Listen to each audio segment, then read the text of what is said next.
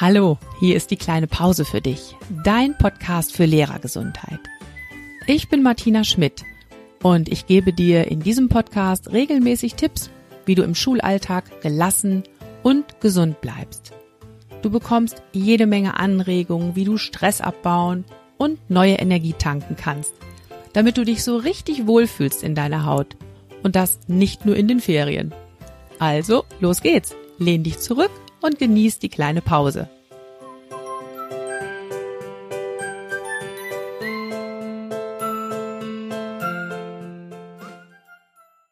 Herzlich willkommen zu Teil 3 der Miniserie hier im Podcast. Die Miniserie mit dem Thema Rückenwind für Veränderungen.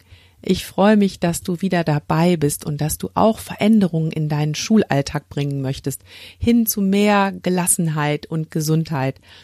Bevor wir in die neue Folge starten, möchte ich mich aber erstmal eine Runde freuen. Ich freue mich nämlich unglaublich.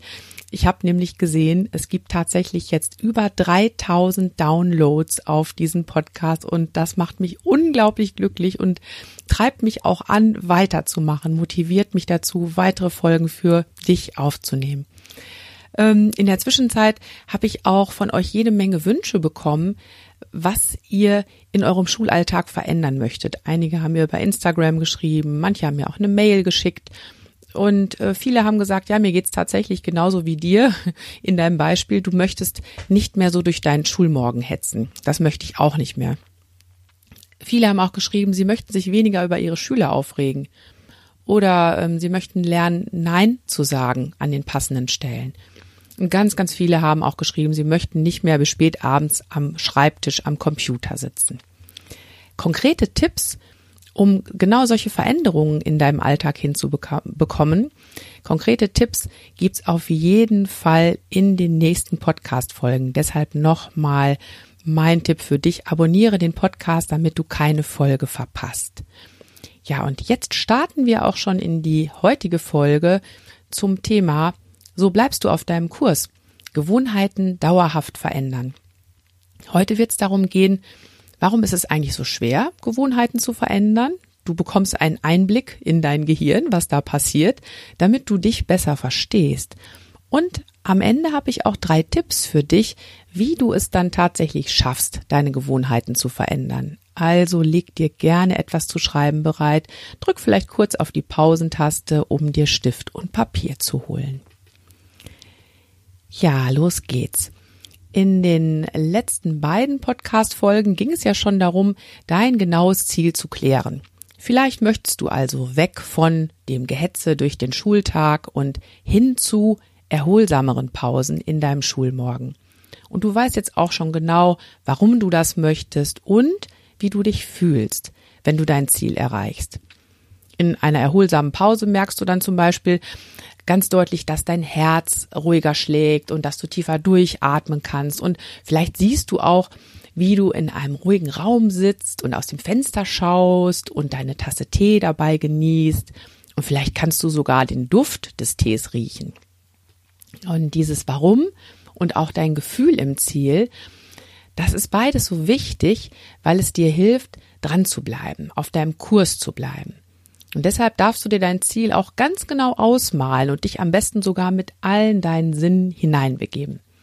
Und genau darum geht's jetzt nämlich, den Kurs zu halten. Wie schaffst du es, auf deinem Kurs zu bleiben und deine Gewohnheiten dauerhaft zu verändern?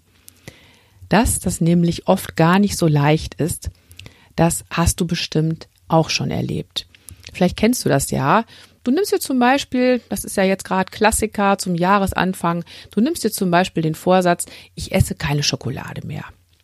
Und das klappt dann in der ersten Woche, in den ersten Tagen sogar ganz super und du bist auch ganz stolz auf dich, bis dann auf einmal so ein Tag kommt, an dem du so richtig gefrustet bist. In der Schule ist nicht richtig gelaufen, dann gab es auch noch so ein ärgerliches Telefongespräch mit einem Elternteil. Du kommst nach Hause und du merkst, du brauchst jetzt unbedingt deine heiß geliebte Schokolade. Du willst ja auch nur ein Stückchen essen, aber das muss jetzt einfach sein. Ja, und aus dem Stückchen wird dann ein Riegel Schokolade und zack, auf einmal hast du die halbe Schokolade aufgefuttert. Ja, und dann geht's los in deinem Kopf. Du machst dich nämlich erstmal selber richtig fertig. Du schimpfst mit dir selbst, weil du ja so schwach bist. Du bist zu undiszipliniert. Ah, du bist zu doof, um deine eigenen Vorsätze durchzuhalten. Und vielleicht, wenn es dann ganz schlimm kommt, dann isst du aus lauter Frust sogar auch noch den Rest Schokolade, weil jetzt ist ja auch alles egal. Und dann im allerschlimmsten Fall lässt du sogar deinen kompletten Vorsatz sausen, weil du denkst, damit fahre ich mir ja sowieso nur Misserfolge ein. Das brauche ich wirklich nicht. Ja, du bist damit nicht allein. Ich glaube, das kennen wirklich alle von uns. Und ja, bei mir ist es mittlerweile so, ich habe irgendwann kapiert, es ist erstmal ein großer Unterschied, ähm, sich einfach nur Vorsätze zu überlegen oder klare Ziele zu formulieren. Und dieses klare Ziele zu formulieren, wie gesagt, darum ging es ja schon in den letzten beiden Podcast-Folgen. Wenn du die noch nicht gehört hast, dann hör da gerne noch mal rein, weil das Ziel klar zu formulieren, das hilft auf jeden Fall schon mal ganz deutlich, um dich deinem Ziel auch näher zu bringen und diesen Veränderungsprozess durchzuhalten. Es hilft aber auch total, wenn du verstehst, was in deinem Gehirn eigentlich passiert, wenn du Gewohnheiten veränderst. Ja, und darum geht's jetzt, warum ist es so schwer, Gewohnheiten zu verändern, was anders zu machen. Es ist so, dein Gehirn liebt Gewohnheiten, weil Gewohnheiten bedeuten für dein Gehirn nämlich, Energiesparmodus. Es kann auf Energiesparmodus fahren und so bleibt dir dann genug Energie für anspruchsvollere Dinge. Hm. Was heißt das? Was passiert in deinem Gehirn, wenn eine Gewohnheit entsteht? Das kannst du dir eigentlich ganz prima vorstellen, wenn du mal so dran denkst, wie du damals Autofahren gelernt hast. Am Anfang hast du ja wirklich noch deine volle Konzentration gebraucht, um alles irgendwie zu koordinieren. Kupplung treten, schalten, Kupplung kommen lassen, Gas geben, dabei auch noch lenken. Boah. Und äh, nach und nach, das hast du vielleicht gar nicht so richtig gemerkt, aber nach und nach fiel es dir immer leichter, das alles hinzubekommen und du konntest es irgendwann automatisch, ohne drüber nachzudenken. Und das ist genau das, was passiert, wenn du eine Gewohnheit in deinem Gehirn anlegst. Es funktioniert automatisch. Du denkst gar nicht mehr bewusst drüber nach. Und dadurch, dass du das mit dem Autofahren automatisch hinbekommst, hast du jetzt auf einmal auch Energie frei und kannst nebenbei dich auf den Straßenverkehr konzentrieren, was ja von großem Vorteil ist. Du kannst aber auch nebenbei noch einen interessanten Podcast hören oder dich sogar mit deinem Beifahrer unterhalten.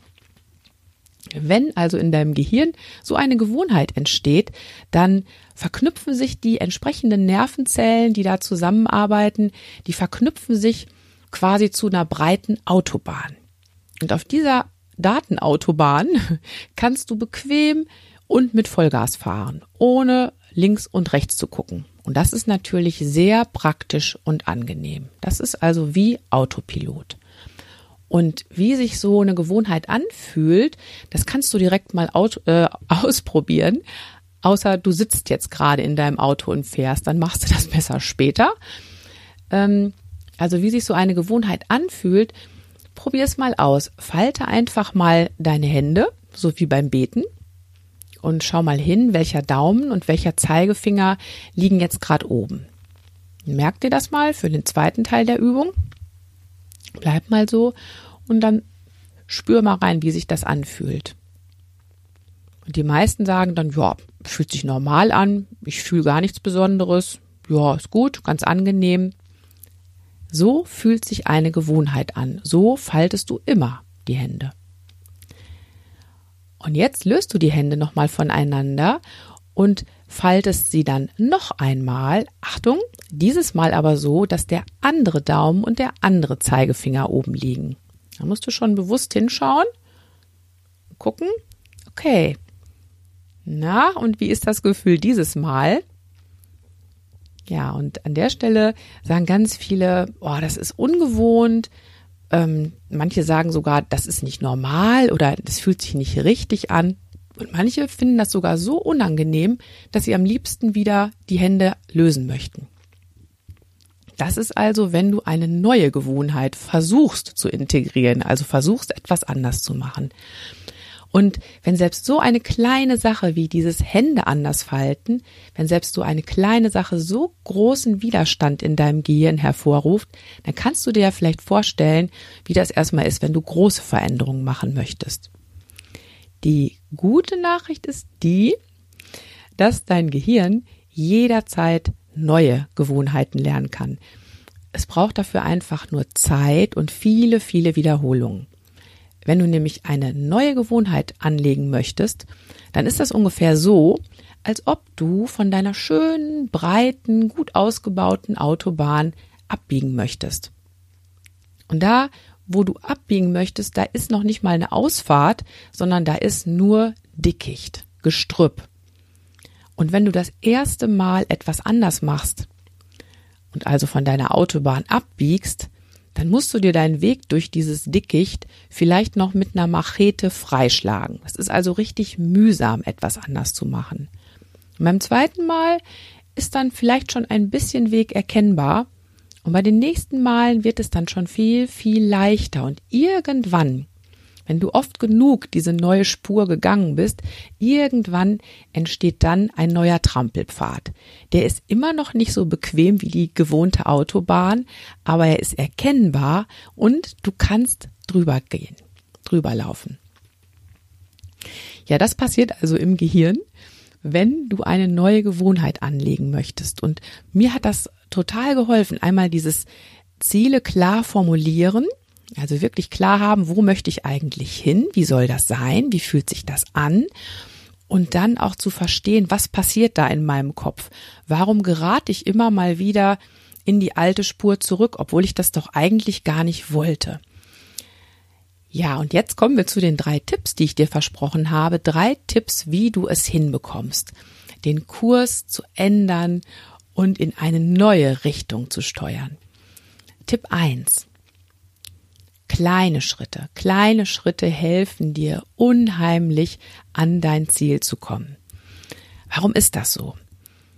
Um dein Gehirn ein bisschen auszutricksen und auch um es dir selber leichter zu machen, hilft es, wenn du die Veränderungen in ganz kleinen Schritten angehst. Auf der Autobahn würdest du ja bei 130 kmh auch keine komplette Kehrtwendung machen. Ne?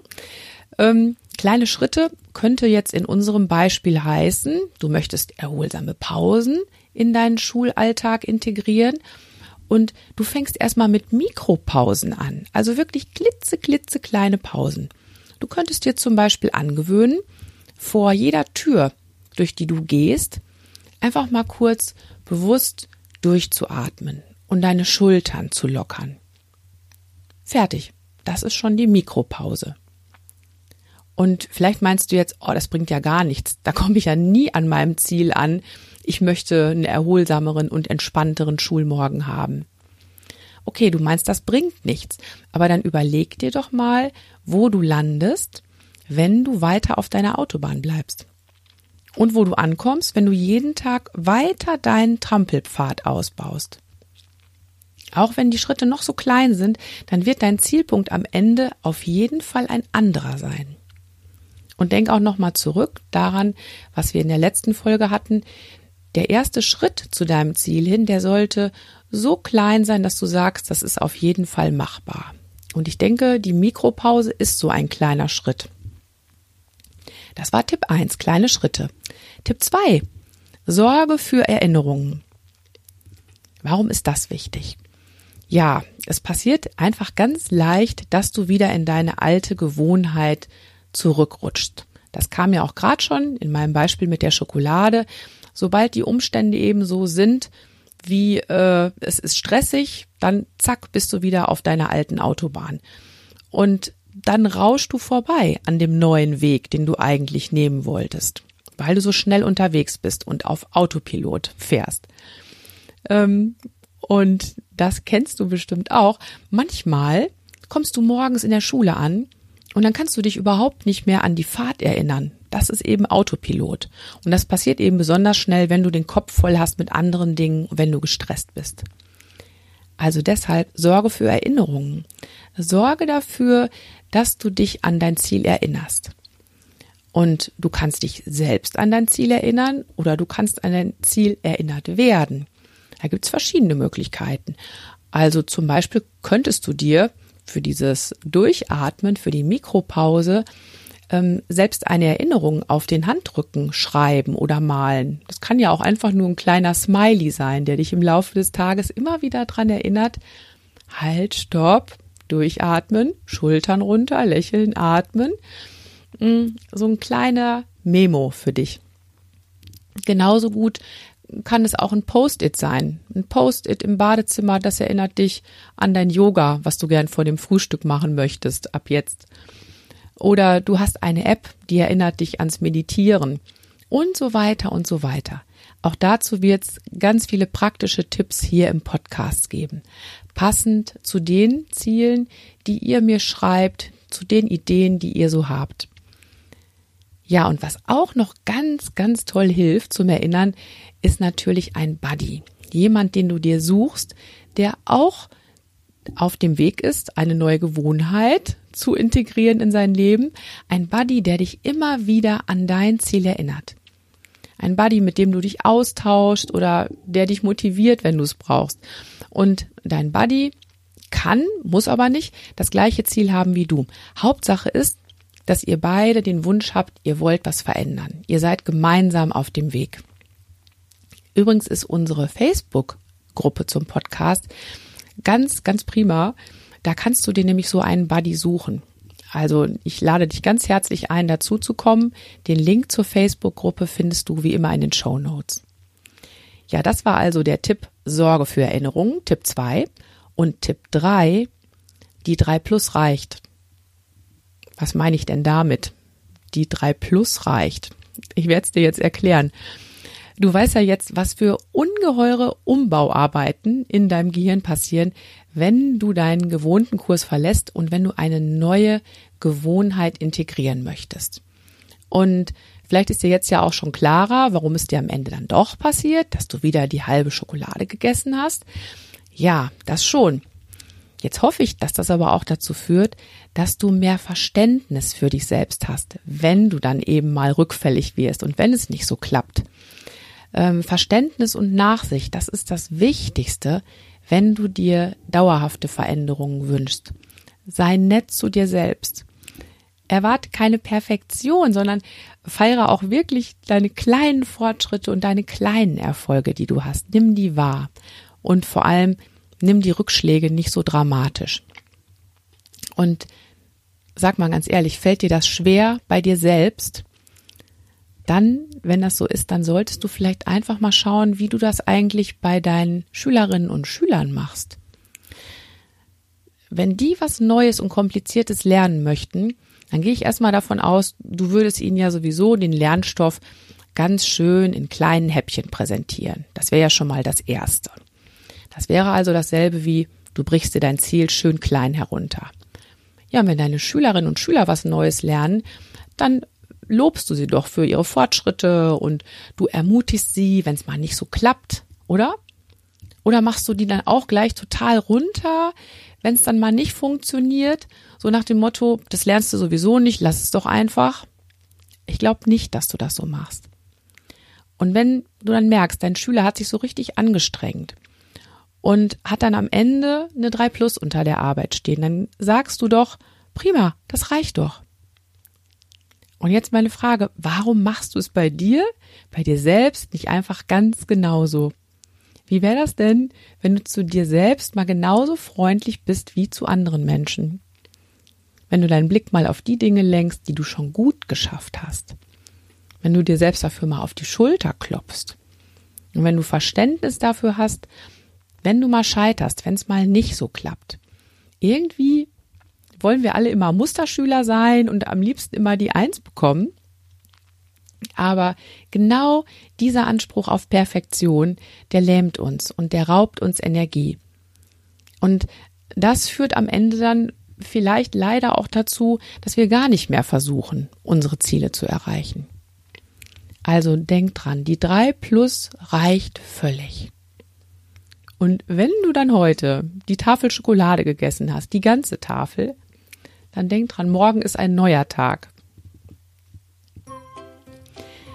So, das war's für heute. Ich freue mich unglaublich, dass du bis hierhin zugehört hast und ich hoffe sehr, dass dir der Einblick in dein Gehirn und auch die drei Tipps weiterhelfen können, auf deinem Kurs zu bleiben. Und wenn du zusätzlich gern möchtest, dass ich dich mit einem Coaching unterstütze, dann mache ich das natürlich sehr, sehr gerne. Schreib mir einfach eine Mail an martina.diekleinepause.de und wir verabreden uns zum kostenlosen Kennenlerngespräch. Ich freue mich, wenn du auch beim nächsten Mal wieder dabei bist und zuhörst. Und bis dahin alles Gute und denk immer dran, Schultern runter, lächeln, atmen. Deine Martina.